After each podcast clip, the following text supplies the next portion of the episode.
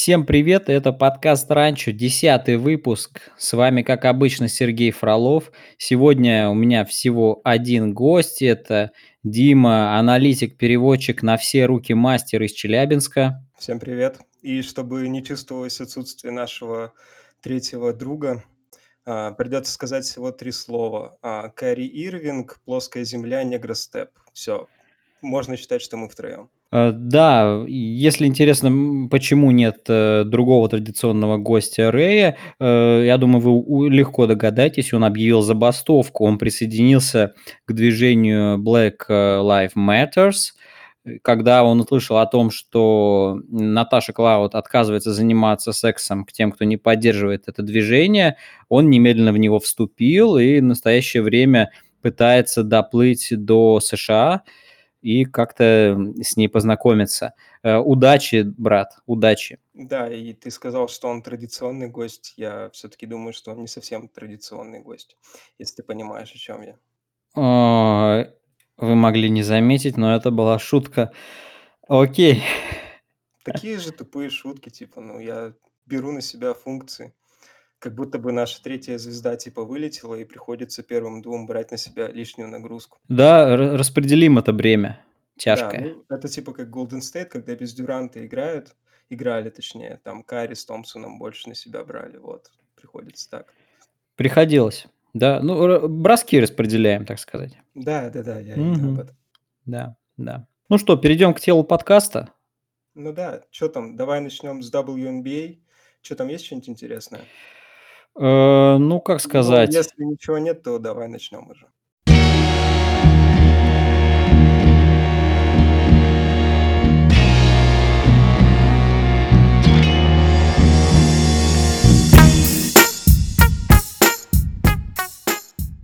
А, о- окей, давай к Давай, основному, спасибо. к основному блюду. Как видите, мы, мы бастовать не стали, мы вернулись. Забастовка у нас, э, у нашего подкаста была предыдущие два дня, а сегодня мы возвращаемся вместе с игроками НБА. Видите, как классно совпало. И все же начнем с того, что происходило э, в Бабле, что за странная движуха, э, почему плей-офф остановился и что это вообще была за ерунда. Э, забавная история, когда вечером, вечером в России, э, там днем Милуоки и Орландо вышли на игру, провели предматчевую разминку, и тут э, Джорджу Хиллу, э, довольно необычному человеку, ве- довольно странному персонажу для такого хода, не Янис, э, ну, про Миддлтона понятно, не какой-то слишком характерный, популярный человек, а просто-напросто Джордж Хилл предложил остальным не выходить на матч. Изначально замысел у Милоки был в том, что они откажутся играть, получат техническое поражение. Это будет э, такая э, поза, на которую, естественно, все обратят внимание. Они не боялись проиграть серию. Они решили один матч э, слить технарем, э, ну и тем самым донести свой месседж. Однако Орландо посмотрели на такую ситуацию и тоже решили не выходить.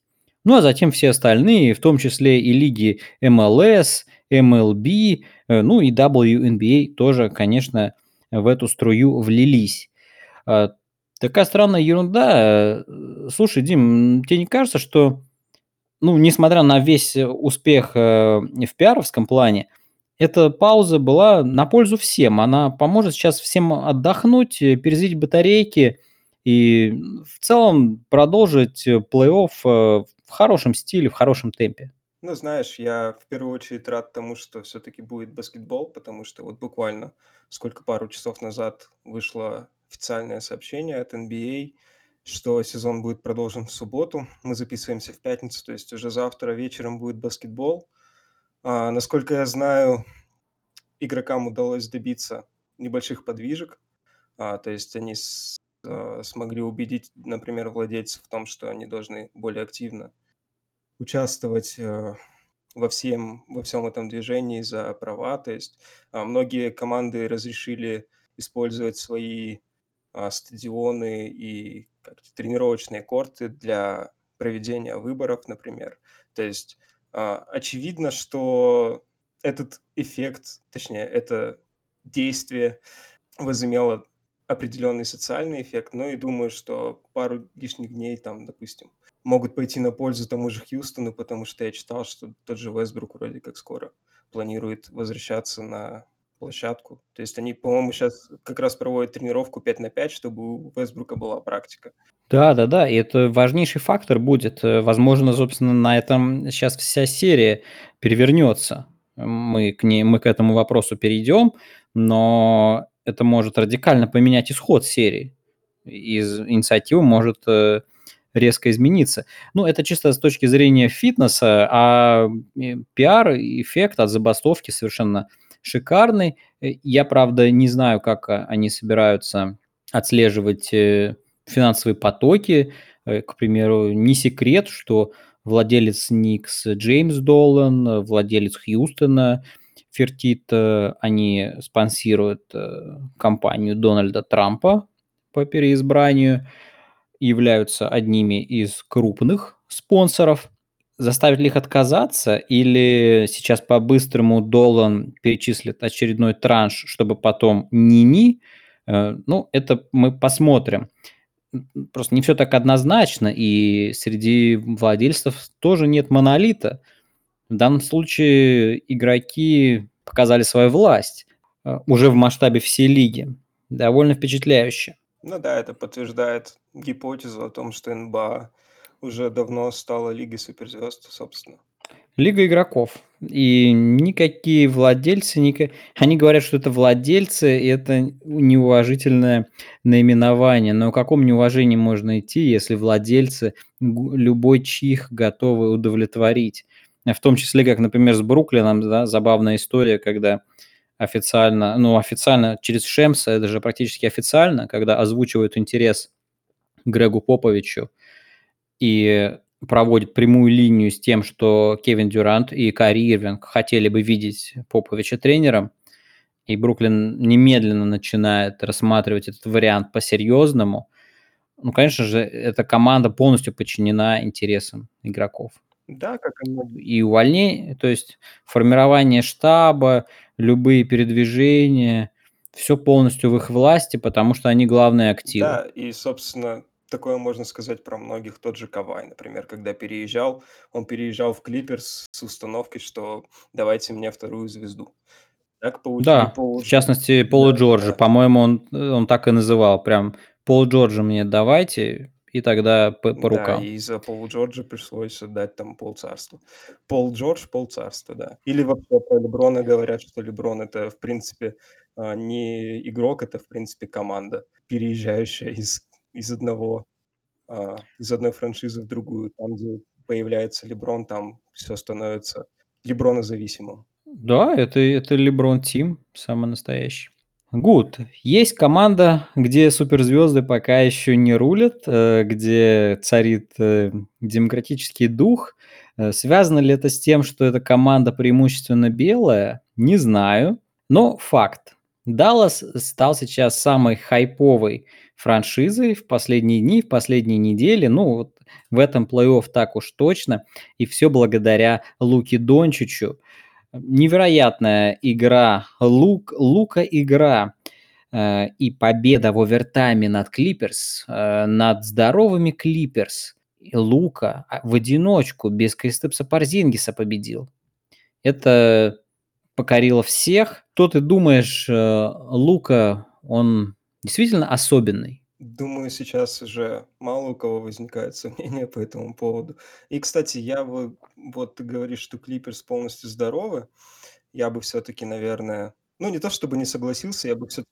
Ну, не фо... да, там не в форме, да, я согласен. Ну Монтрес, Монтрес Харрелл не в форме. А, Лу Уильямс, как зависимый от Харрелла игрок, тоже может немного проседать. Но а насчет Дончича, ну, Дончич прекрасен. Тут, в принципе, с этим очень тяжело спорить, я думаю мало кто будет с этим спорить. И еще бы я, знаешь, что добавил, вот, все, наверное, видели Game Winner, ну, то есть победный бросок Дончича, да? Да, он разошелся везде. Да, э, в принципе, про этот э, бросок и про ход серии можно сказать, что Даллас держится за счет Луки, естественно, и за счет Карлайла. Вот даже эта комбинация, которая, которую они разыграли перед этим победным броском, она же, в принципе, очень очень грамотно продумано, чтобы, а, там было что то 2 размена, по-моему, специально, чтобы вывести Дончича на Реджи Джексона, чтобы один в один против него ни Кавай, ни Пол Джордж защищался, даже не Шемет, а именно Реджи Джексон. Я бы отметил особенно Карлайла тут тоже. А, и ты говоришь, что там правит демократия. Я думаю, что там правит в первую очередь Карлайл. В первую очередь, э, Марк Кьюбан, Да, да, пожалуй. да. Я име По поводу этой комбинации, и не только этой, э, в первую очередь вопрос, что Реджи Джексон делал на площадке. Кстати, да. Осо в в этом последнем владении. Это последнее владение. Вы забили только что трехочковый. Маркус Моррис, кстати, забил трехочковый перед этим, отличный, из угла, и вывел Клиперс вперед. И у вас последнее владение. Вы выпускаете Реджи Джексона, и при этом не прячете его в угол. То есть можно было Реджи убрать куда-то в угол, чтобы он держал, э, там, не знаю, Финни Смита или кто там был, Хардуэ, чтобы, не дай бог, то есть близко не было размена. Но нет, был Кавай на луке, и Кавай отсекли, лук оказался против Джексона, ровно против такого человека, через которого ему было удобно забивать степбэк. Даже через Ноа, я думаю, ему было бы тяжелее. Через Джексона, ну, ну нет проблем. Тут ни роста, ни прыжка, ну плюс степбэк это, в принципе, очень технически такое движение, которое тяжело накрывать, поэтому Харден его и эксплуатирует, и ввел в моду. И Лука, в принципе, степбэк Луки сейчас э, не менее устрашающий, чем у Хардена, по-моему. Ну, нет. По крайней мере, Нет. по крайней мере, Лука его постоянно заваливает в клатчевых ситуациях. Это да, то, что в клатче Лука начал попадать, это хорошо, но все-таки по эффективности степбэка с Харденом вряд ли кто-то сможет сравниться. И плюс, знаешь, я вот смотрю, а, как Харден выполняет степбэка, как Дончич. Мне кажется, что у Дончича он такой еще а, немного, не знаю, как это назвать. Ну, сам Лука не такой а, поворотливый, что ли, неповоротливый такой, как Харден. То есть у Хардена видно, что он его прям отточил уже, знаешь, прям готов хоть каждой атаке его бросать, этот степбэк. Или двойной степбэк, как получится. А, да, у, Ха- у Хардена это как танец. э, Да. Вы, выглядит абсолютно заученное, выверенное движение. Лука, да, он немножечко в развалочку так от- отваливается, ну, но работает. Хотя в целом процент у Дончича э, по трехочковым это худшее, что есть в его Да, игре. да, да. ему Дело, дело в том, что он попадает э, решающие мячи пока что. И, ну, и это большое дело, потому что в таких ситуациях ведь э, важно не столько мастерство, сколько нервы и э, выдержка, способность исполнить под прессом. Тут же вся, все дело в психологии. На тренировках-то любой из них положит степбэк. Вопрос психологии, давления. И Дончич хорош тем, что он э, уютно чувствует себя в такой роли, когда он один. Так же, как и Харден. Харден же тоже ничего не боится и готов тащить, и готов действительно бросать хоть в каждой атаке, если надо. Вот и Дончич в этом плане, они одной крови. Ну, в общем, Но какой момент? Да. Дончич, Клиперс. Не, кстати, несмотря на героическое выступление Дончича, Клиперс э, в пятом-то матче довольно брутально прихлопнули. Даллас, в целом видно, что разница в классе велика. И когда Джордж включается, когда не Пол Джордж, не Пол Джорджа, а нормальный Пол Джордж, стопроцентный, или хотя бы там 80%, то Клиперс довольно страшно выглядит. да. Ну, Пол Джорджи вроде как сразу после матча, после одного из матчей сказал, что у него проблемы с психологией, с психологическим здоровьем. Я думаю, что это влияет. Ну и, в принципе, когда ты играешь в бабле, там, я думаю, такие вещи обостряются, потому что ситуация-то такая себе для нахождения там. Хотя, что им жаловаться, в принципе, да. Это, са- это самое возмутительное, что я, в принципе, слышу. В детстве ты ездил в лагерь, Я например? нет, ни разу. Не ездил? Ну, не знаю. Я помню, мы ездили в лагерь Ну окей, они находятся тут уже несколько дольше, чем обычная смена или даже 2 Без смены. женщин. Несколько дольше они Без А? женщин, Серёг, без женщин. Э, ну, во-первых, женщины не всем нужны. Думаешь, они настолько А, продвинутые? а, во-вторых, э, может быть, какие-то есть варианты, не знаю. Ну, в конце концов, есть более простые способы, там какие-то технологии у нас далеко шагнули, есть всякие игрушки, аппараты. А, Ну да, я понимаю. вот, не, выре вырежем это, не не хочу я вдаваться. Ну да. А ещё, кстати, такой момент. О. А, смотри, мы говорили про то, что вот 2 дня отдыха дополнительных возникли, да. Порзингис же там был, а, day to day, скажем так. То есть у него был, а, game decision статус, да. Возможно возможно, это поможет Клиперс, ой, точнее, поможет Далласу ещё зацепить, напри например, одну игру, чтобы По Порзингису непонятно, как-то и мало информации, и то есть вроде бы что-то с коленом, вроде бы что-то не слишком серьезное, но могут скрывать. Плей-офф, э, с информацией всё очень так неоднозначно. Могут, э, зани занижать, э, серьезность происходящего. Посмотрим, если Порзингис выйдет, э, конечно, это большой плюс. Это разгрузит Дончича, который сам с травмой. Это же и Дончичу эти 2 дня в Кстати, плюс. да. У него у него растянутый голеностоп, и пусть растяжение не такое сильное, и тут 2 дня большую роль сыграют. Очень даже подзаживет. Так что, кстати, опять же, в 5 игре было видно, что, ну, не может он уже столько впахивать.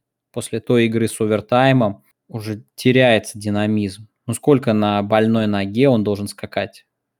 Было заметно, что он выплеснул слишком много, и, э, понемногу бензин на исходе, заканчивается, и Дончич выдыхается. Сейчас он получает, э, необходимую передышку, и почему бы ему не увести Клиперс на 7 игр? Совершенно не удивлюсь. Но в решающий момент всё-таки в Кавая я верю больше, чем в Луку. Ну, на данный момент, да, конечно, Кавай всё-таки уже Да. такая, а, других, а, величин персона, скажем так. Тем более, что Кавай пока что играет, ну, регулируя, э, регулируя нагрузку, не вкладывается на 100 %, особенно в защите. Он экономит ресурс, понимая, что впереди долгий путь. Ну, в общем-то, да. По поэтому сейчас убиваться ему тоже смысла нет. Я хотел о чём поговорить? Я хотел противопоставить Луке, которым и так все восхищаются, и которого вроде бы расхваливать особо не требуется. Я бы хотел противопоставить Донована Митчелла, который совершенно блистательно проводит серию с Ютой. И штука в том, что Митчелл как раз был один. Митчелл, у которого в команде 5 игроков уровня стартового состава, из стартовой пятерки выходил Джуван Морган, вообще не поймешь кто, ноунейм, подобранный из G-лиги, черт знает что.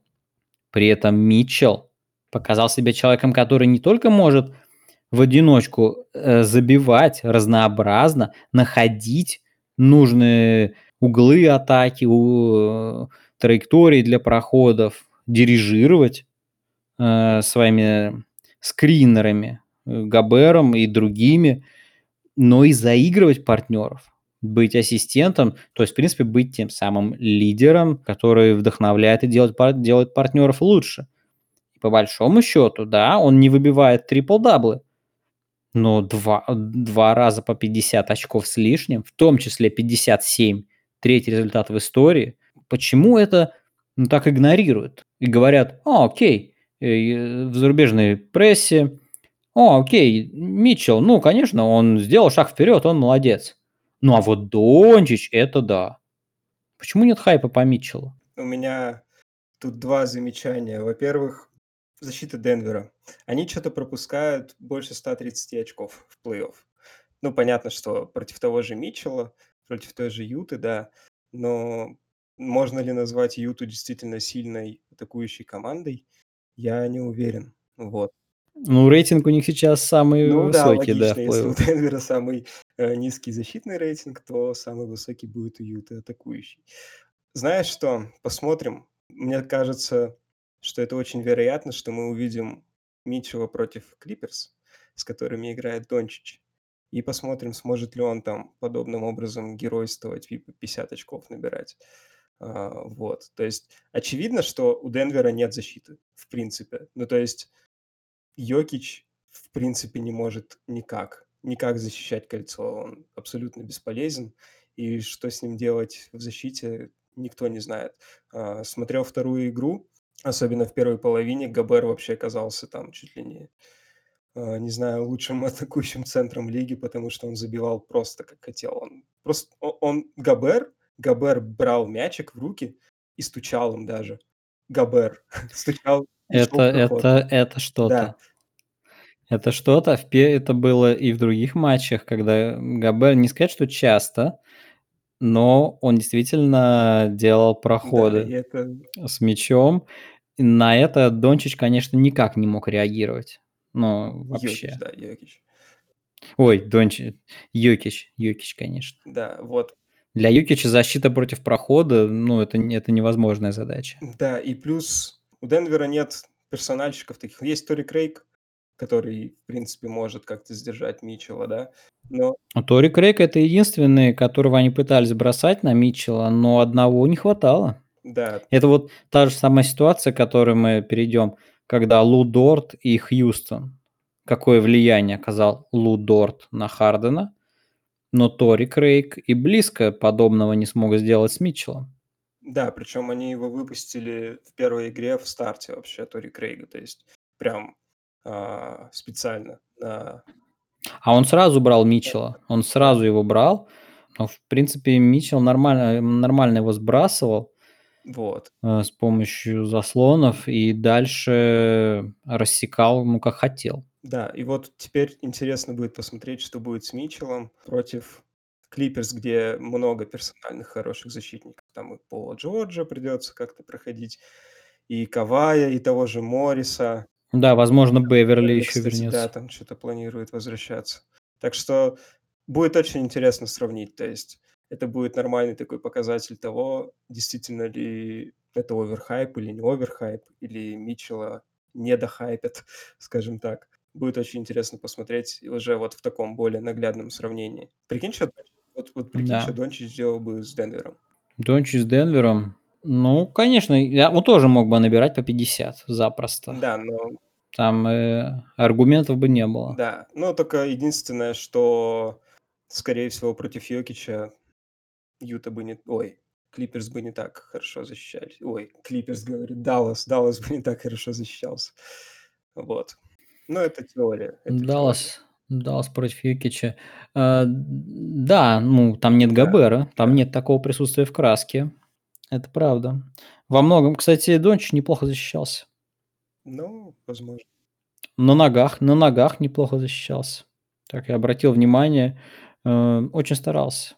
Пройти его было не так легко. Как в регулярке? Вот. Ну и Как в регулярке? М? Не, не близко. В регулярке как раз он не играл Ну в да. защите, он там чилил. Плей-офф, ну, упирается, упирается. Ну, особенно вот в победных играх для Далласа э, видны усилия Ну, Дончича. даже если, если даже а- он не будет плюсовым защитником, я думаю, Даллас с этим будет спокойно жить. Да, когда вернется Парзингис, само собой. Слушай, ну а Денвер?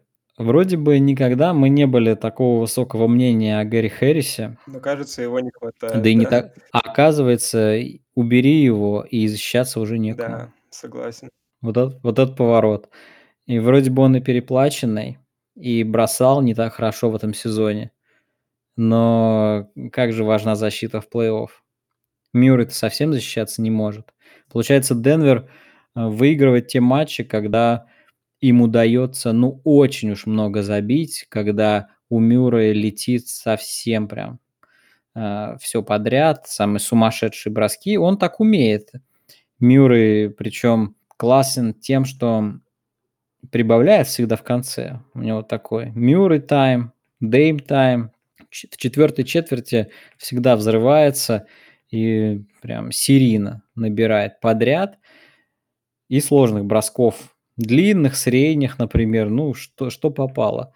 Этим Мюррей хорош. Но в защите эти его обходы заслонов снизу, это постоянные 3 очка. И когда Митчелл горячий или Джо Инглс, это всегда гарантированная про пропущенная атака. Да, и еще по Денверу хочется отметить, что Майкл Портер Джуниор разоблачен, ну, на данный момент.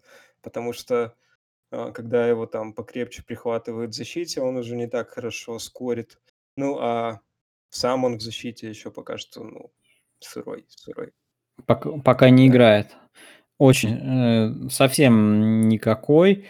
Была мысль, э, что Майклу Портеру стоило больше играть в регулярке и набирать форму, и сейчас он просто не совсем готов.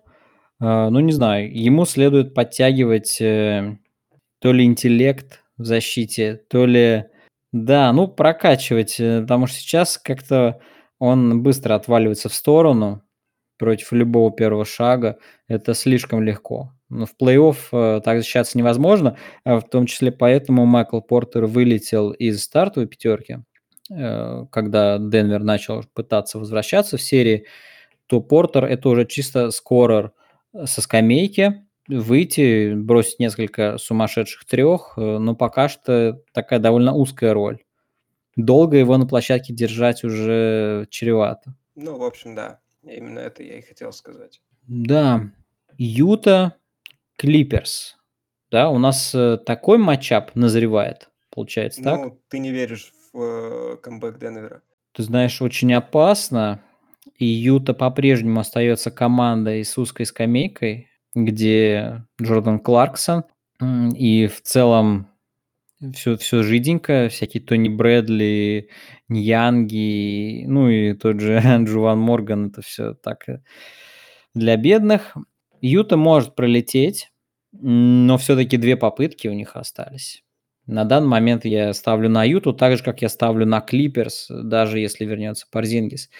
И вот Клиперс Юта мы обозначили э, интересный момент в том, как Митчелл будет э, бороться. Ну, а у Клиперс возникнут э, трудности э, в краске или нет? Потому что, обрати внимание, как Клиперс не просто защищаться оказалось внезапно против Марьяновича. Да, кстати, и против прохода, проходов того же Дончича.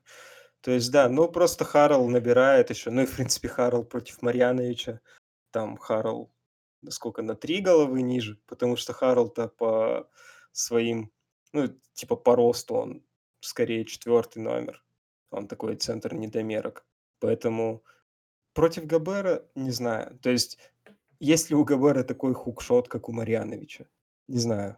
Нет, такого вот, нет. Но у Марьяновича у него не, не крюк, у него он, он же просто разворачивается и бросает. Да, э, причем с одного и того же места.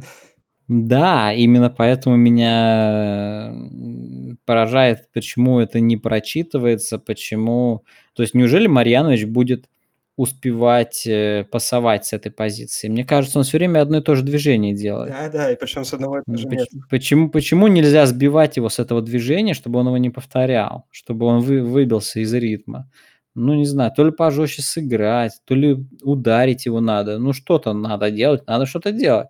Ну да. Ну, я, я думаю, что против Клиперс ГБР отвалится. Ну, не будет так эффективен, потому что тут так или иначе против Йокича играть вот так персонально ГБР против кого будет защищаться?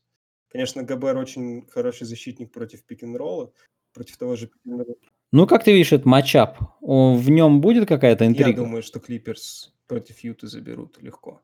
Легче, чем против Думаю, Далласа. да. Хотя Митчелл, фактор Митчелла. Ну, фактор Митчелла, видишь, Митчелл сейчас, я не хочу преуменьшать его заслуги, но мне кажется, что заслуги Митчелла это еще и провал защиты Денвера. С Клиперс такого вряд ли получится. В Клиперс все-таки слишком много индивидуально хороших защитников, которых можно кинуть на Дончича, и уже не будет так хорошо ему. Ой, на Митчелла, да. Дончич, Митчелл, примерно одной и той же разницы да. нет. Вот к вопросу о том, кого можно на кого кинуть, и swarming defense, да, что такое. Это мы хорошо увидели в серии Хьюстон, Оклахома.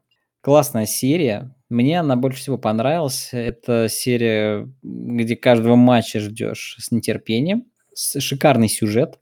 Первые матчи Оклахома провела с очень странным подходом. Типа, мы будем играть как обычно, мы не будем обращать внимание на то, что это Хьюстон, что у них нет больших, мы будем играть Адамса, Ноэла, мы зачем-то выпустим Андре Роберсона, хотя это э, сущая нелепица. Не, мы будем игнорировать э, small ball, будем играть как обычно, ну и плевать, что у нас сплошные дыры, и что против Адамса э, мастером проходов выглядит примерно любой человек э, от Даниэла Хауса до Остина Риверса и Бена Мак Маклемора. Все они казались совершенными олл-старами, забивали все, что хотели. В первой игре, во второй чуть меньше.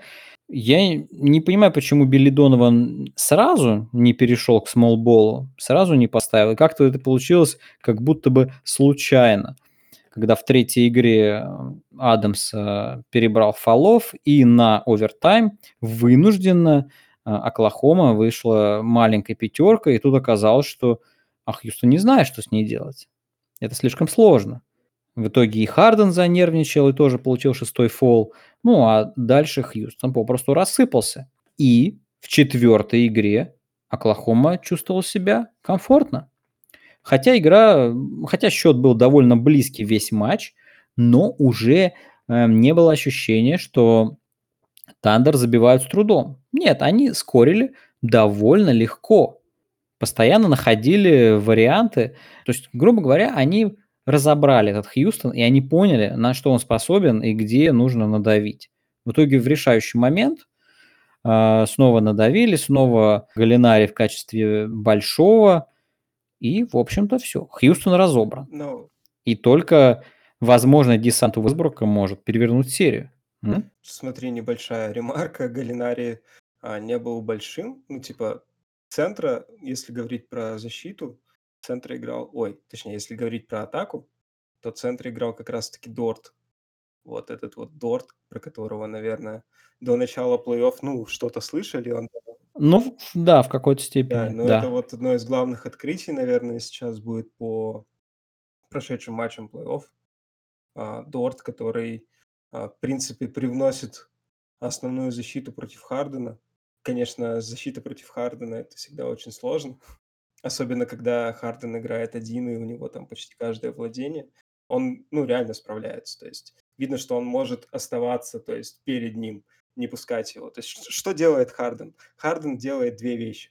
Он либо он, он, он очень долго стучит мячиком в пол, а, и потом либо уходит влево в проход, а, либо отпрыгивает вправо, делает степбэк и бросает трешку. И у Дорта получается, в принципе, справляться и с тем, и с другим, что, в принципе, удивительно, потому что Харден против Хардена так защищаться может очень ограниченное количество людей в лиге. Да трудно, трудно назвать на самом деле, кто может Ну еще. да, давай не будем преувеличивать. Все-таки Харден набирает очень много. Но, но, но не через Дорта. Да, то есть не то чтобы Харден разоблачен, все, все у него пошло не так, но а, так или иначе а, Дорт справляется с тем, что вот, вот с этой вот задачей, которую ему поручили, хотя этого абсолютно никто не ожидал. Вот ты бы перед началом серии а, кого бы выбрал в качестве защитника против Хардена из Оклахомы?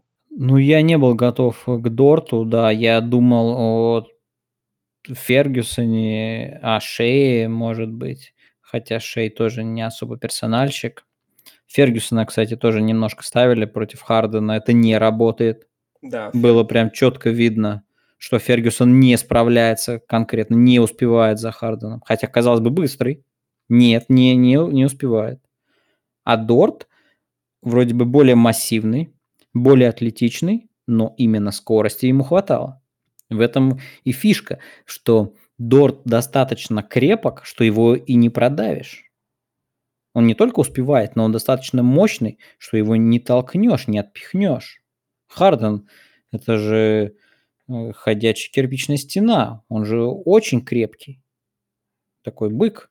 И упираясь в Дорта, он, в общем-то, отскакивал мячиком от него. ну да, да. В целом, да, как как, Лу как мы говорили в прошлом подкасте, это, скорее всего, самая интересная и непредсказуемая серия. В связи с тем, что еще непонятно, да, что там будет по составу у Хьюстона, вернется ли Вестбрук, потому что вернется Вестбрук, это будет совсем другая игра, скорее всего. Там уже одним Дортом не спасешься. Одним Дортом, возможно, Вестбрук, конечно, добавит вариативности, и тут уже тяжко будет. Сейчас Оклахома вот вроде бы разобралась, что делать, и получила контроль. Но возвращение Уэсбрука может все карты спутать. Для Хьюстона в целом не самый лучший симптом. Уже сейчас понять, что Оклахома может их остановить. Ребята, как вы собираетесь с играть тогда? Если Оклахома может вас выключить. И тем более уже бороться за титул. Ну, Хьюстон не сказать, что выглядел готовым контендером, но сейчас тем более не убеждает.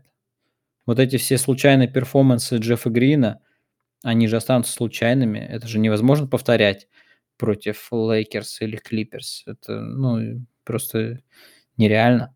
Ну, давай отметим тот факт, что а, в, в, чуть не сказал всю вторую, ну да, можно сказать, всю вторую часть регулярки, ну, которая была до шатдауна, локдауна точнее. Хьюстон наигрывал Вестбрука в качестве единственного игрока без броска. Это был совсем другой Хьюстон. Тот Хьюстон, который есть сейчас, и тот Хьюстон, который может быть после того, как вернется Рассел, это две разные команды, поэтому тут очень много будет зависеть от того, в как, какой, в каком состоянии вернется Рассел. То есть, если а, он будет Расселом Вестбруком образца второй половины регулярки, то это будет совсем другая команда. Но, опять же, успел ли он восстановиться, потому что вот я говорю, я читал вот новости буквально, специально Хьюстон организовал тренировку 5 на 5, только чтобы дать Расселу а, возможность почувствовать игру. Это будет его первая, первая тренировка 5 на 5 после того, как он получил травму. Поэтому что, как он вернется, неизвестно. Даже, даже если он выйдет, он не сможет сыграть Да, много. скорее всего, да. Ну и вопрос, вопрос, вопрос качества тоже. Вопрос резкости, скорости. Ну, на коротких отрезках, наверное, он сможет что-то подтащить, и это будет очень полезно для Хьюстона. А, что скажешь э, про Криса Пола, про Гилджуса Александра? Как тебе эти А, ребята? вот По-моему, по-моему, все в полном порядке. Особенно отмечу Пола, который много чего кирил в своей жизни, но на этот раз э, показывает себя абсолютно железным Да, человеком. Крис Пол. Еще знаешь, что а, как еще один X-фактор, я бы отметил игру Шрудера, Денниса Шрудера, потому, потому Конечно. что Шрудер это, это абсолютно кинжал, который рассекает Хьюстон, отрезает у них все мясо с костей, чтобы потом добивать. Шу- Шрудер неудержим, он слишком быстр. Да, это, ну, собственно, он поэтому так и много забивает. и еще как бы, если даже просто посмотреть статистику, то в двух проигранных матчей, матчах у него там все очень плохо. То есть первый матч он вообще ничего не мог попасть. Вот. А когда у него начало лететь, Оклахома начала выигрывать матч. Оклахома смогла оставаться в игре. То есть Оклахома, ни для кого не секрет, что Оклахома это лучшая команда в клатче. Им главное вот довести вот до последних минут, чтобы была близкая игра, и там уже Крис Пол берет ответственность в свои руки, так сказать, и додавливает.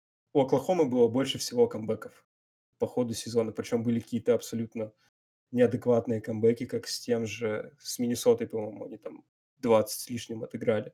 Ну и да, ты правильно говоришь, что за, за, заслуга Пола тут основная, скорее всего. Да, Крис Пол такой лидер, ой, что начинаешь задумываться, не оставить ли его Оклахоме и дальше, да? Ну, Да, не, ну так классно все идет. Мне кажется, так вот думаю, если кого и стоит обменять, то только Адамса, а Пола, мне кажется, можно и оставить. Ну, обменяешь Пола, а, а, закончится плей-офф. да. Оставишь Пола, будет плей-офф. А можно ведь вообще контендер из этого собрать, по сути, из этого конструктора, который у них же куча пиков. Да, пиков у них сейчас много. Но я боюсь, что несколько пиков придется отдать, чтобы скинуть Адамса. Да, ну тогда можно получить что-то удобоваримое. Ну, не знаю. Не знаю, давай давай мы с тобой отдельно соберем подкаст после конца сезона и обсудим и Да-да-да. обсудим Не, мы отдельно по посидим, посмотрим, на кого, куда, ну и потом появятся сразу слухи, идеи, мы подумаем об этом. Но сейчас я смотрю и вижу, что это команда, которая, э, из которой может получиться отличный чемпион. Конечно, у Пола контракт раздутый, но так, если посмотреть, э, прям ингредиенты хорошо складываются. Э, растущий Шей, Шрёдер зажигалка, Галлинари с ним непонятно, потому что нужно продлять, а он себя так классно показывает, что будет наверняка много желающих. Удержать его будет непросто.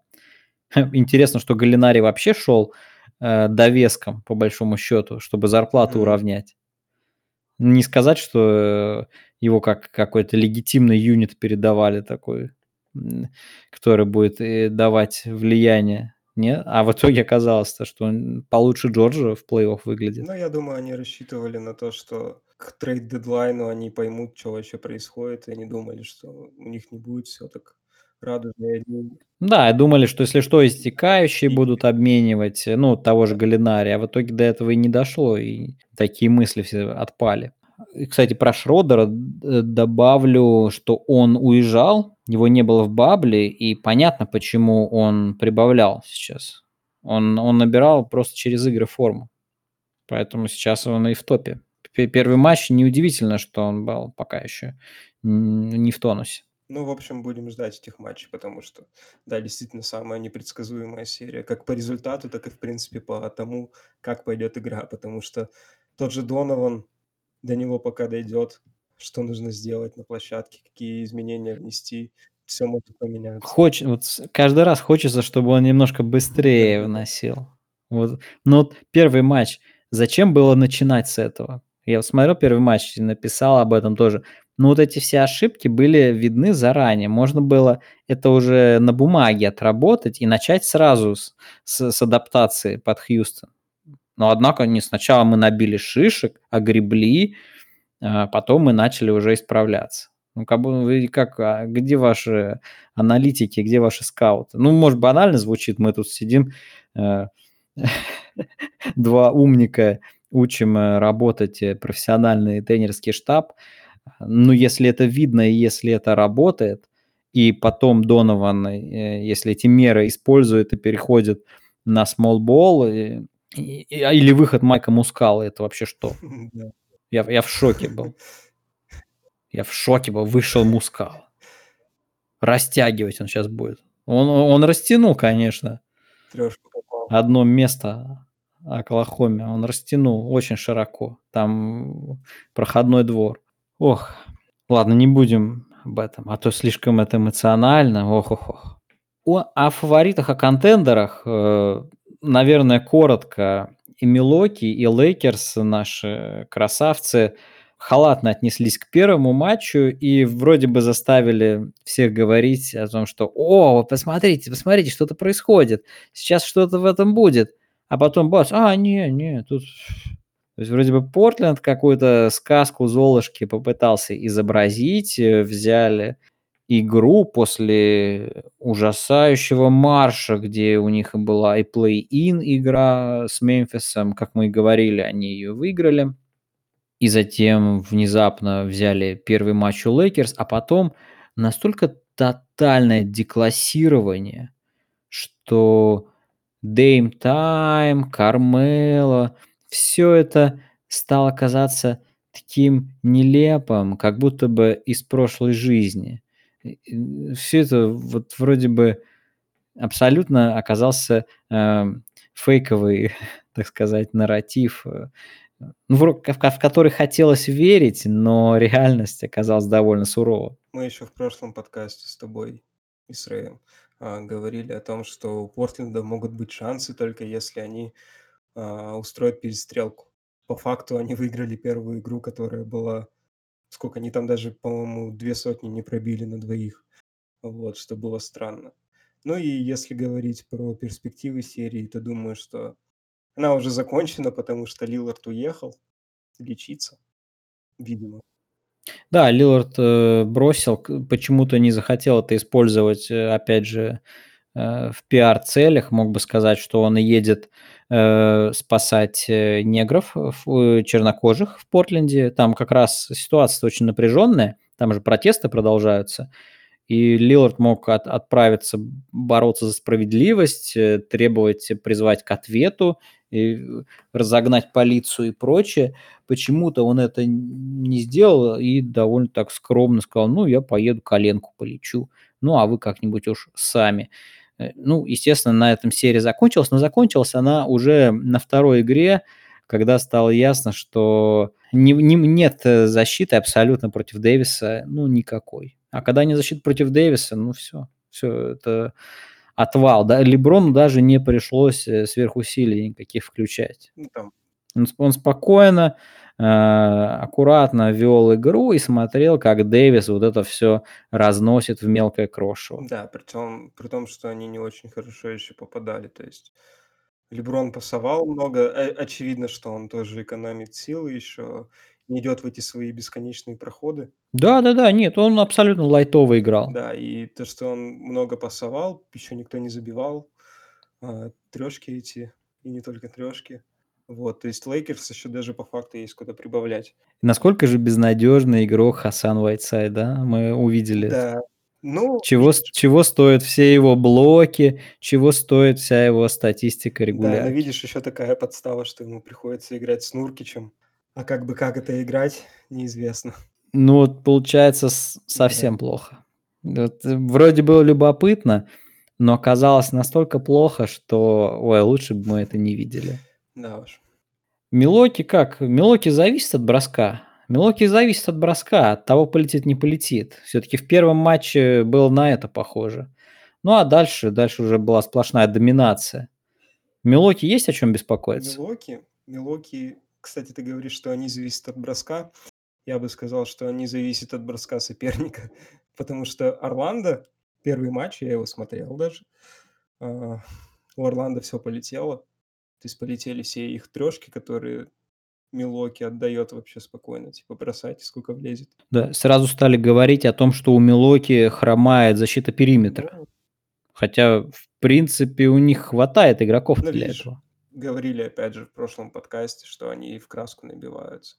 И, кстати, в связи с этим их потенциально, ну да, будем считать, что потенциальные, хотя уже ну, вроде как все очевидно, их серия с Майами может, может принять неожиданный поворот, скажем так, потому что Майами как раз-таки славится тем, что у них много шутеров. Данкан Робинсон, Хиро, Драгич, они все могут поймать хот-хенд вот.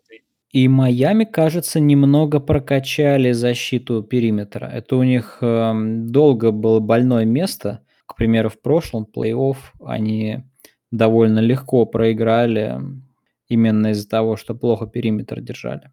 Подожди, в прошлом Да и... Э, да. Они играли в прошлый плей Не прошлый, позапрошлый. Вот. Да. Сорян. Сорян. Позапрошлый. Нет, в прошлом это был Вейт. Я вспоминаю позапрошлый, когда они играли с Филадельфией. Да. Вот, э, но ну, просто с тех пор у них не сильно состав обновился в прошлом году, а сейчас обновился. Сейчас появился Хиро, Робинсон, yeah. плюс ситуа- ситуативно они используют э, и Гудалу, очень полезно это все. Краудер тоже, кстати, неплохой защитник. Да, да, да команда цепкая, и кажется, сейчас они э, на периметре готовы поупираться, а Милоки, знаешь, э, для них бросок важен, потому что, ну, как-никак, это трехочковый баскетбол. Это тоже баскетбол, где есть Янис, который стягивает на себя игроков и освобождает периметр. Поэтому эти заурядные шутеры, Бледсоу и даже в большей степени Конатон, там, Дивинченцо, Э, ну, Кайл Корвер, конечно. Они очень сильно зависят от того, как они забивают. Ты а? Корвера заурядным шутером. А, неудачным. Да, окей. Э, Корвер феноменальный э, снайпер, один из лучших в истории. Тут он что-то у меня просто попал в общий перечень, как тот человек, который стоит на, на периметре, никуда не лезет. Но вот Конатон Ди Винченцо, Блэдсо, в принципе, Джордж Хилл, Они все не гениальные снайперы сами по себе. Несмотря на феноменальный процент Джорджа Хилла, да, он же не является чистым снайпером. Но кем он является? Он а, ну кем он является? Он забивает, э, не в больших объемах. Если бы он делал много бросков, как какой-нибудь там, я не знаю, Данкан Робинсон, то его процент бы очень быстро опустился. Ну, однако однако у Чисто него там около 50, у него там в середине сезона вообще было больше 50 с трёхи, это впечатляет. Ну, когда ты бросаешь полтора раза за игру, то why not? И выбираешь открытые хорошие броски. Ну ладно, это уже частности. Ну, с сопротивлением Джордж Хилл не будет же, он не будет идти с бросать с сопротивлением Ну, сведения. ему это и не надо. Ему это не надо. В общем, Милоки Майами ги гипотетически практически готовый матчап, э, очень любопытный. Знаешь, кстати, отмечу, что очень плохо бросает, э, Джимми Батлер. И по сути, из того, что я видел, я серию Милоки, э, Майами, Индиана не очень внимательно смотрел, потому что как-то чувствовалось, что у Майами постоянно есть преимущество небольшое, но уверенное, и Индиана никак не может дотянуться. Понятно, что нет Сабониса. И меня насторожило то, что Батлер очень плохо бросает. Ну, он никогда не был, эм, супер, э, снайпером, но здесь ему приходилось как-то больше всего лезть в проходы, фолы зарабатывать. Это тоже хорошо и полезно, а, но меня встревожило. С Милоки надо быть поточнее. Вообще, ситуация Майами-Индиана- это да. Это такое было был были отвратительные игры. А, какая-то там игра была, где Майами чё-то 52 штрафных бросили, и Индиана 28 бро 80 штрафных на двоих. Вот они бросили. Было то, что называется тошнилово. Я смотрел, я смо я зацепил Ну, не самая зрелищная Да, серия, это уж точно. да, вот. У Индианы будет смена курса, очевидно, потому что Макмиллана они сначала продлили, а потом уволили. Устали от Я Тошнилова? думаю, Или да. вы и тут Кевина Причарда вытошнило? Возможно, возможно. И, кстати, забавно, что ты слышал, да, кого они хотят себе взять вместо Макмиллана? Ну, Да, Д'Антони. Д'Антони хотят они себе взять. То есть Макмиллан- это тренер, который выстраивает оборону в первую очередь, так? А Майк Д'Антони- это тренер, который в первую очередь выстраивает атаку. Курс там будет меняться кардинально. Оладипо, скорее всего, поедет. Кстати, у Оладипо были какие-то вспышки, особенно в защите, вот, но в атаке пока что это совсем не тот Оладипо, который ехал на матч всех звезд.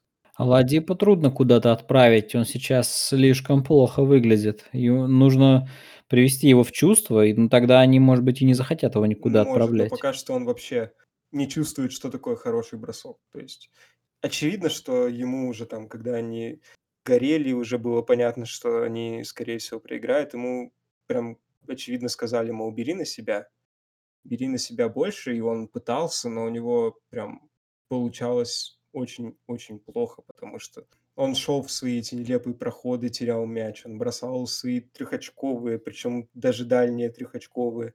Это всё были не очень хорошие броски, и ему еще есть куда прибавить. Есть ему куда прибавить, тут это мягко сказано. Во всех сферах и надо прибавлять. Но в плане именно, я думаю, прибавлять ему нужно в Индиане, потому что сейчас мало кто решится на него сделать ставку в таком его состоянии. Но вообще, как думаешь, Макмиллан найдет себе место сейчас? Довольно много свободных мест ведь да, да. тренерских. Есть и Пеликаны, есть Бруклин, возможно, Хьюстон освободится, а, и Филадельфия. А может быть, еще кто-нибудь, посмотрим. Да. Довольно много Ну, вариантов. знаешь, что еще забавно? Ш а, Индиана- это такая история про Тоттенхэм, когда ты, типа, слишком плохим не был, но и до вершин не добрался. Вот их опять свипнули, да, и все 4 игры были довольно близкими играми.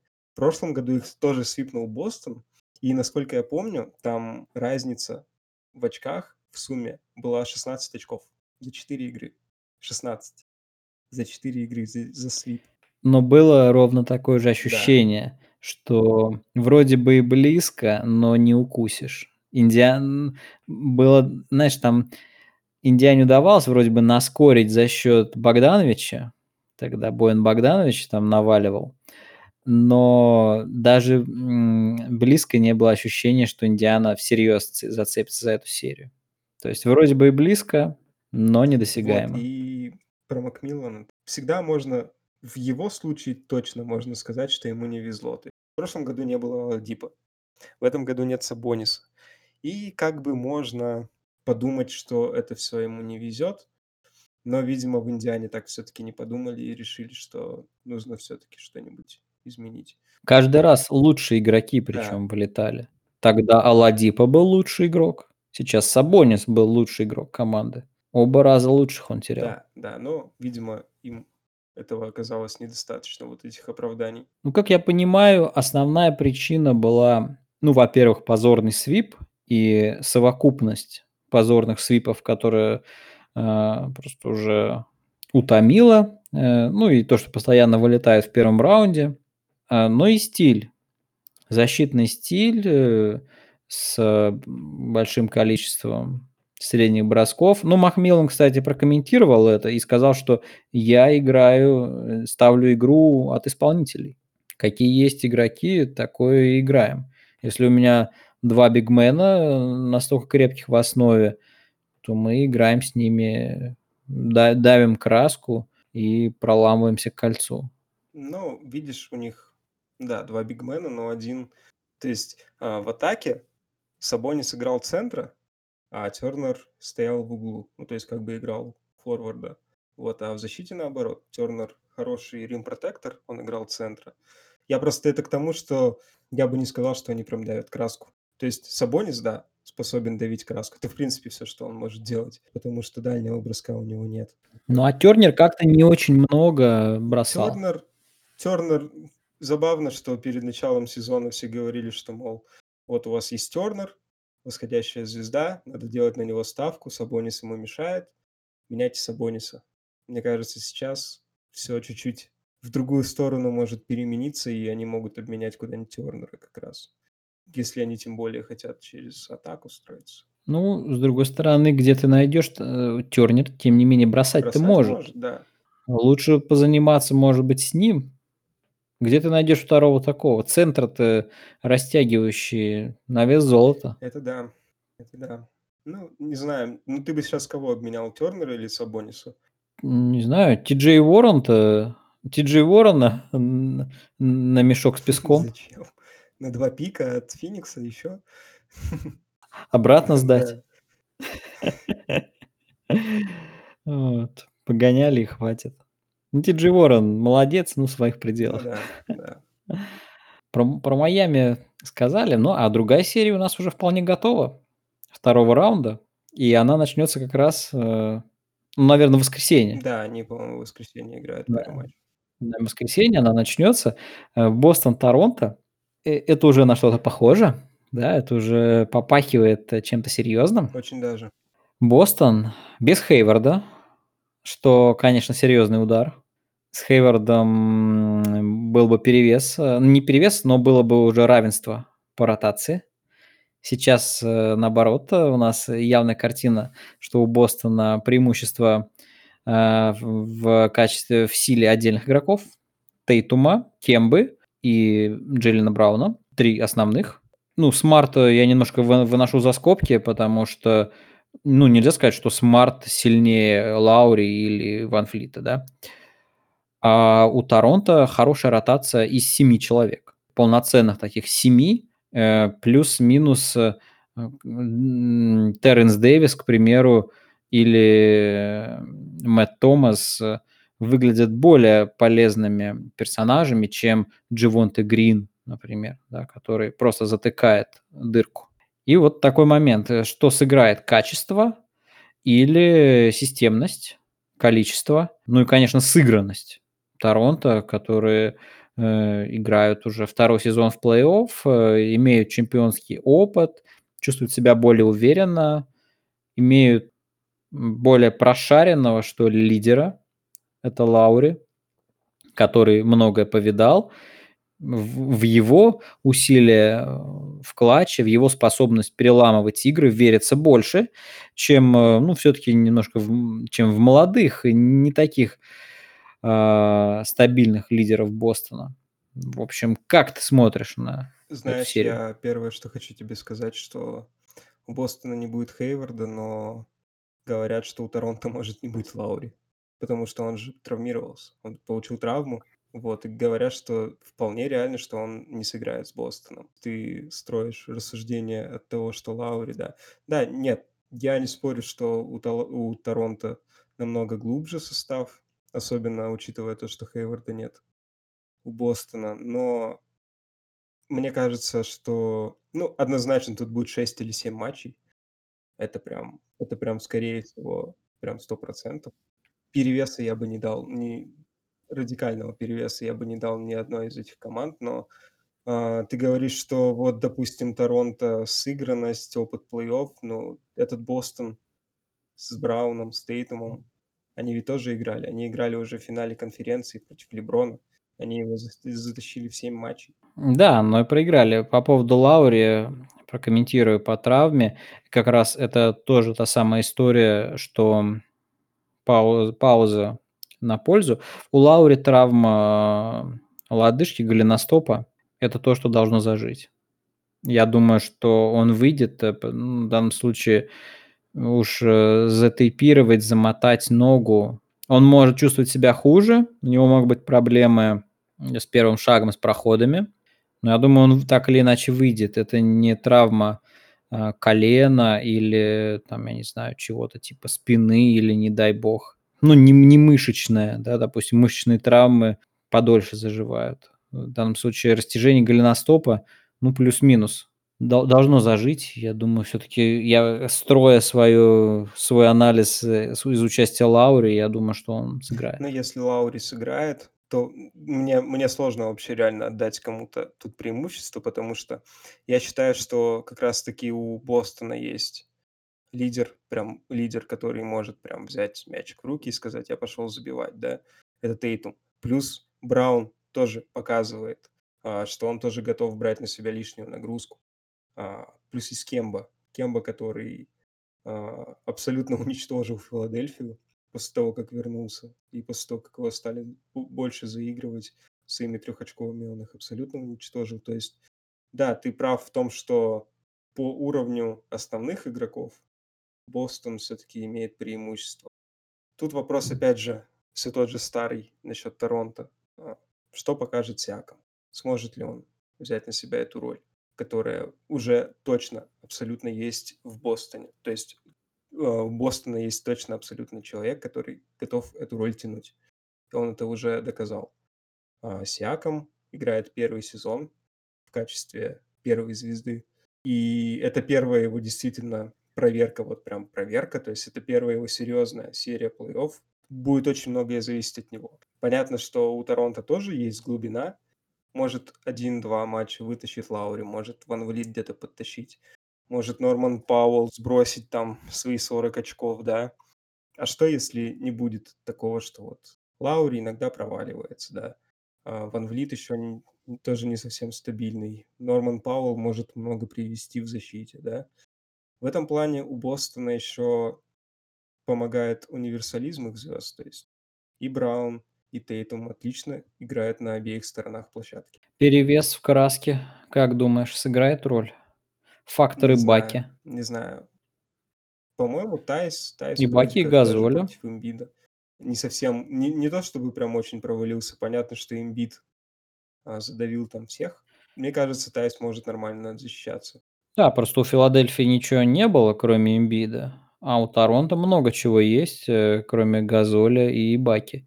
И они готовы больше растягивать, а не торчать э, м, Ну, в общем-то, в да. мид-посте и бросать дурацкие не знаю. средние броски, как Мне, Эмбид. мне сложно, абсолютно. Не могу предсказать вообще абсолютный исход этой серии. Мне кажется, из всех вторых раундов это будет самая интересная серия. По крайней мере, самая непредсказуемая. Это совершенно точно. Но если тебя заставят выбрать, кого ты назовешь? Я Торонто. Я Бостон. Окей. Ну вот, отлично. Посмотрим. Посмотрим. Ну, Торонто, ну, в семи. В семи, я думаю, эпик будет. Да, я тоже думаю, что 6 или 7 игр тут точно будет. Это будет крутая серия. И вообще у нас на самом деле крутой плей-офф. Этот плей-офф в Бабле, он действительно мне нравится. Нет переездов, но серии по поинтереснее, немного больше интриги, чем, к примеру, в прошлом году. В прошлом году в первом раунде была одна серия нормальная: Денвер, Сан-Антонио. Сейчас у нас, э, как минимум есть Клиперс, Даллас, э, есть Денвер, Юта, где тоже еще не все кончилось. У нас есть потрясающий Хьюстон, Оклахома. Ну смотри, 3 крутых серии. Это уже отлично. Ну да, да, согласен. Не знаю, насколько это связано с нахождением в бабле и насколько это, в принципе, может влиять на качество баскетбола. Ну, то есть не на качество, а на интригу в матчах. На факту да. качество, я думаю, и на способности команд, я думаю, влияет то, что, практически все, а, с потерями, приехали. У кого-то травмы, кто-то без игроков, и это все добавляет фактор неожиданности, ну и, как следствие, интриги. Потому что и Лейкерс э, без Брэдли, Клиперс с каким-то непонятным Харреллом без Беверли. И все какие-то такие странные, какие-то уязвимые, и только Майами, Милуоки, кто еще без потерь? Кто еще такой здоровый и бодрый? Больше особо и не назовешь, да? Все более-менее, э, остальные с ущербом. Ну, Бостон до потери Хейварда. Но да, но да, тоже потерял Хейварда, Торонто. Торонто, Лаури лечится. Так посмотришь, все какие-то больные, и вроде плей-офф еще не поздней стадии, а уже, уже сколько потерь. Ну, кстати, Оклахома более-менее тоже в оптимальном составе. Оклахома, точно. Э, но в следующих раундах начнет начнет накапливаться эффект уже усталости, тем более, что играют в довольно бешеном ритме через день, э, очень напряженно, и дальше организм тоже не будет выдерживать. И и думаю, еще не один сюрприз мы получим. Так что это очень классная классная история, классный плей-офф. Э, но мы сегодня не будем слишком уж долго мусолить. Я думаю, мы еще свяжемся где-нибудь ближе к финалам конференции, посмотрим второй раунд. А пока э, ответим на несколько вопросов, которые нам прислали, и будем сворачиваться. Э, первый вопрос, первые даже два вопроса, они близки и довольно абстрактные. Э, как думаете, какая из команд, не играющих в Орландо, выстрелит в новом сезоне, кроме Golden State, или никакая? И второй связанный с ним вопрос: Атланта будет в плей-офф в следующем сезоне? Ну ну, давай погадаем на кофейной гуще, что ли. Ну, давай, хотя предсказывать, что там будет в следующем сезоне, и будет ли вообще этот следующий сезон в следующем сезоне, а не через сезон, это пока что очень сложная задача. Это это далекая задача. Смотри, команды, не играющие в Орландо. То есть это не Да, Мемфис, я понял. не Новый Орлеан. То есть это 8 команд. Чикаго. Верим, не верим? Не верим. Никс. Верим, не верим? Нет. Кливленд. Нет. Хорнетс нет. А, а, Ша Шарлотт, естественно, нет. Они только в начале пути.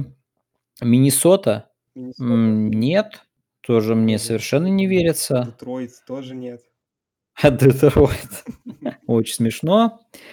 На самом деле команды, не попавшие в бабл, не зря они не попали. Это действительно довольно конченые коллективы. И, наверное, Атланта как раз будет пытаться в плей-офф попасть. Ну уж на Востоке-то грех не ставить такую задачу. Да, плюс у Атланты, насколько я помню, очень свободно там по деньгам.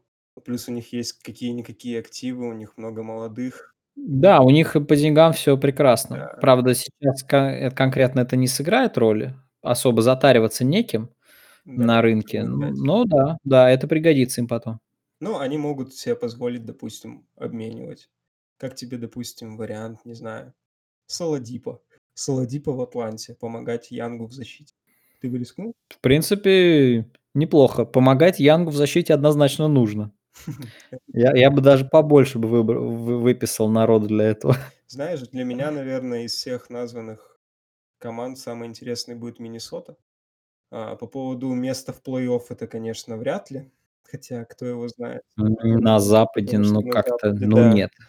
в таком такое мочилово постоянное. Но, видишь, у них как бы воссоединился их дуэт их друзей Рассела. Они очень хотели, они его себе получили. Плюс у них Это не тот Рассел, Дима, не тот Да Рассел. я понимаю. Этот Рассел может быть лучше, чем тот Рассел в Миннесоте. Для Миннесоты так точно. О, вот он, фа фанбой.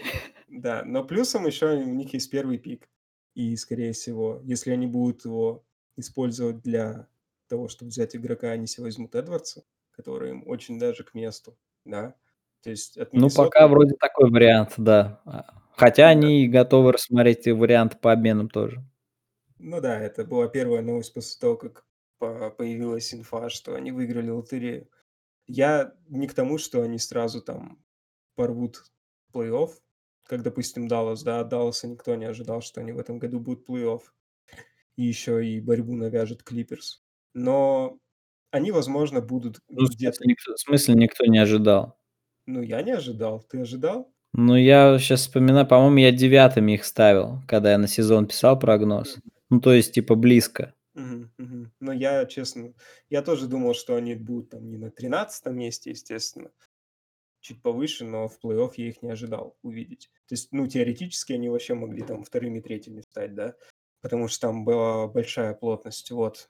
Но я к тому, что если от кого и ожидать какого-то всплеска, по крайней мере, в плане интереса к команде, то есть Детройт, Шарлотт, а, Никс, они никому не интересны. Прости, Серег, они никому не интересны будут в следующем сезоне. А Миннесота как раз таки может привлечь к себе внимание. ну окей, окей, окей. Хотя, ну, я всё равно буду смотреть, Да, куда денусь. дело. Так же, как ты с Бруклином своим, да. Ну, на Бруклин-то как раз таки в следующем сезоне можно будет посмотреть. Не, в следующем, да, я имею в виду в этом, там, ну, такое. Ну, местами что-то было интересное, но в целом много трэша. Ну, в общем-то, да. Сезон, по сути, впустую прошел. Атланта, слушай, вот глядя на это всё, тебе не кажется, что Клинт Капелла не очень перспективное вложение? Но они, по сути, ничего за него и не отдали. Там какой-то Ну, единственное, у него не такой уж высокий контракт, это не Адамс с 25 лямами. У него там что-то в районе Еще двадцатки, да? Титер а? У него там в районе двадцатки. Нет, там в районе 15. 15? Да, 15-17. 17-18, ну, чё-то щас я не сходу не вспомню. Меньше 20, короче. М, более-менее терпимо. На такого игрока переплата, конечно. Понятно, что переплата, но Плюс я к вопросу о перспективах. Вообще палки-копалки, палки-втыкалки, они имеют будущее? Или это товар для Евролиги? Вопрос с Капеллой еще стоит остро для Атланты, потому что как они будут играть с Коллинзом? Как они будут играть с Коллинзом в защите? То есть кто из них стоит С Ко с Коллинзом, который умеет больше. С Коллинзом, который умеет больше в атаке. То есть он у него там есть какой-никакой трехочковый бросок, хотя наговаривать на него не хочется, да, чтобы не сглазить. Но Коллинз- это тоже роллман. То есть он тоже очень круто бежит под кольцо и втыкает. То есть как как они будут уживаться с Капеллой, у которого, по сути, та же самая роль. И не то, что та же самая роль, это единственное, что он в принципе умеет в атаке делать- это ставить заслон и бежать под кольцо. Всё. То есть Коллинзу в таком случае придется стоять в углу и бросать трехочковые. Сможет ли он попадать их эффективно? То есть сейчас у него там даже чё-то за 40 %, по-моему, трехочковые у Коллинза. Но опять же, в случае, если ему придется играть с Капеллой, ему придется наращивать объемы. Вытянет ли он? И будет ли это эффективно? Я не знаю. Но посмотреть интересно, кстати, тоже. Ибо я тоже отметил как команду, у которой есть перспективы. Перспективы, конечно, но ростер им надо балансировать, потому что пока это не тянет на что-то вменяемое. Там надо понимать, чем защищаться вообще и, э, как, э, прятать, э, вот эти слабые места, в частности, Капелла. Потому что в по нынешней лиге, по нынешнему развитию игры, э, люди типа Капеллы, кстати, в том числе такие, как Митчелл Робинсон. Я тоже вот подумал. Митчелл Робинсон, который не может делать ничего, кроме как, э, втыкать аллей-опы, это тоже тревожно. Ну, Митчелл Робинсон хотя бы может там защищаться. Защищаться может. Да. Защищаться может. Да. Нет, это не, в этом плане он ближе к Гоберу. Ну, А, слушай, че Гобер чем Гобер, если выходит из краски, то это всё сразу же. У у Робинсона хоть какой-то потенциал Пот есть, чтобы потенци чтобы ну, пот подвижным да-да-да. защитником быть на Не, периметре ну ему еще еще еще расти и расти. Я имею в виду, да, Робинсон в этом плане поинтереснее, но потом эти ограничения, они всё равно вылезут. Ну, нельзя совсем ничего не мочь. Ладно, в общем, Атланта даем добро на борьбу за плей-офф. Да. Да, даже восьмыми я их вижу, учитывая, что Вашингтон будет неоднозначен, э, ну, поборется, поборется. Индиана может скатиться. Индиана, да, может сказать, что все взрываем к чертям. Да, да. Или просто у них не попрет, когда они начнут играть 7-секундное нападение, то могут просто не потянуть. Да. Вот, так что от, откроется местечко в восьмерке. Вопрос, э, капитализм или марксизм? Ну, тут понятно. А, а если серьезно, как оценишь вероятность локаута при условии доигровки этого сезона? Ну, ну, сейчас мы уже знаем, что сезон доиграют. У меня складывается ощущение, это вопрос, что пора бы что-то решать с этими кексиками. Уж слишком много власти они заимели за последние годы. Вот по поводу кексиков, э, аккурат мы говорили, что это лига игроков. Э, я сильно сомневаюсь, что на кексиков можно найти управу и как следует их пропечь в духовке. Сомневаюсь. Нет, это, это пиар. Э, наши зрители, зрители НБА – это люди либеральных левых убеждений в основном. Они не потерпят отказа от э, левой повестки, от поддержки прав черных. Это лига черных, это лига для черных, в том числе в Америке, во многом, да, потому что для белых есть и другие виды спорта, а черные не интересуются хоккеем. И, ну, это бесполезно, не, не тот рынок. Поэтому это будет лига, где игроки, игроки левых либеральных э, убеждений будут править бал. Возможен ли локаут? Э, по причинам политическим, думаю, что нет. Мы уже видим, что владельцы готовы идти на уступки. Я думаю, они пойдут и дальше на любые компромиссы. Если и будет локаут, то по коронавирусным поводом, а, если будут вторые волны, вспышки и что-то в таком духе. Как-то так я это вижу. Ну, давай я обойду стороной часть вопроса, связанную с политикой, потому что не хочу об этом думать, говорить, точнее, точнее не хочу об этом выражать свое мнение, потому что считаю, что не имею достаточно данных для того, чтобы судить адекватно. Вот. А по поводу локаута, да, интересный вопрос. По, по коронавирусу, да, может быть, но главной причиной локаута, скорее всего, станут деньги. Потому что прибыль проседает, болельщики не приходят на стадионы, не тратят деньги, не покупают пиво там и хот-доги, а, телевизионные права будут хуже продаваться, потому что уже сейчас вышла статистика, что рейтинги упали на 20% по сравнению с прошлым годом.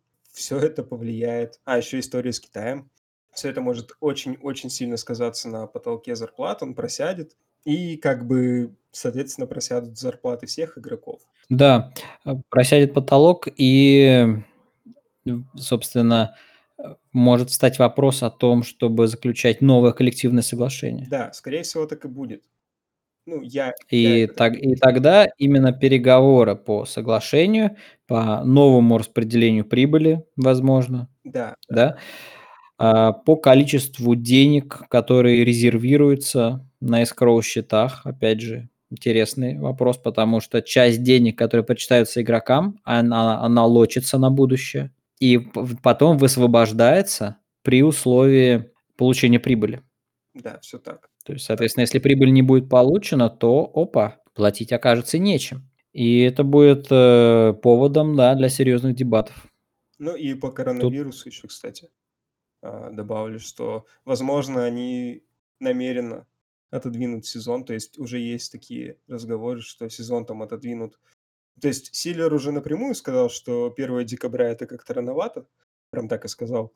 Очевидно. Да, но возможно отодвинут, причем отодвинут там не на неделю, не на две, а там на месяц, на два, до марта отодвинут, чтобы была возможность вернуть болельщикам в максимальном объеме на стадионы. То есть рассчитывают на то, что будет вакцина, которую успешно протестируют, которая покажет свою эффективность. Вот. И, соответственно, можно будет постепенно возвращать болельщиков, и ради этого а, вполне могут отложить сезон. И вот такая ситуация с потолком, когда а, в этом заинтересованы и владельцы, потому что это основная часть их дохода, и игроки, которые зависят от доходов владельцев. Поэтому я думаю, все могут пойти на такой шаг, и я бы настраивался, что баскетбол придет в нашу жизнь после этого плей-офф не раньше следующего года. А если ситуация будет совсем-совсем эскалирована, то, возможно, еще и весь следующий год придется сидеть без баскетбола, если они не смогут договориться, как попилить имеющиеся деньги. Ну, еще один вариант, если Дональд Трамп выиграет э, выборы, то мы увидим лигу Кари Ирвинга, он э, организует ее за краем земли, вот, э, и все суперзвезды переедут туда. Ну да, как вариант. Ну, в лигу ВТБ мы всегда готовы принять тоже. В лигу ВТБ Кари Ирвинг в лигу ВТБ не поедет, потому что... Здесь тоже можно бороться за справедливость. Ну, в России тяжело, наверное, будет бороться за справедливость. Там просто выйдет ОМОН и всех разгоняет. Можно в Беларусь. В мире столько интересных мест. Ну да, будет а, контракт с совхозом номер 7 вместо Найка. А что, норм? Ладно, еще, еще один вопрос, вот чисто политический, особо ничего не скажем. Так, может ли протест Black Lives Matter э, касаться всех наций или только черных? Э, тут простой ответ. Э, протест называется Black Lives Matters. Поэтому он касается только черных. Ну, так это задумано просто. Бывают другие лозунги, там, All Life Matters, но это считается маргинальным. Поэтому только черных, только, только для них. Такие дела. Ну, еще один вопрос. Э, видимо, человек тревожится, не будет ли еще каких-то сюрпризов. Увидим ли мы финал в этом злосчастном году? Ох, я не знаю, сейчас так все быстро меняется, что не поручусь, но похоже, что все будет. Ну, сколько можно уже отменять, ес скажем так, если не постреляют еще какого-нибудь э, чернокожего сейчас или двух э, а с особым цинизмом, не дай бог, мне кажется, тогда только в этом случае возникнет э, тотальный взрыв, и они отменят сезон. Но это вот единственный кейс, который я сейчас представляю.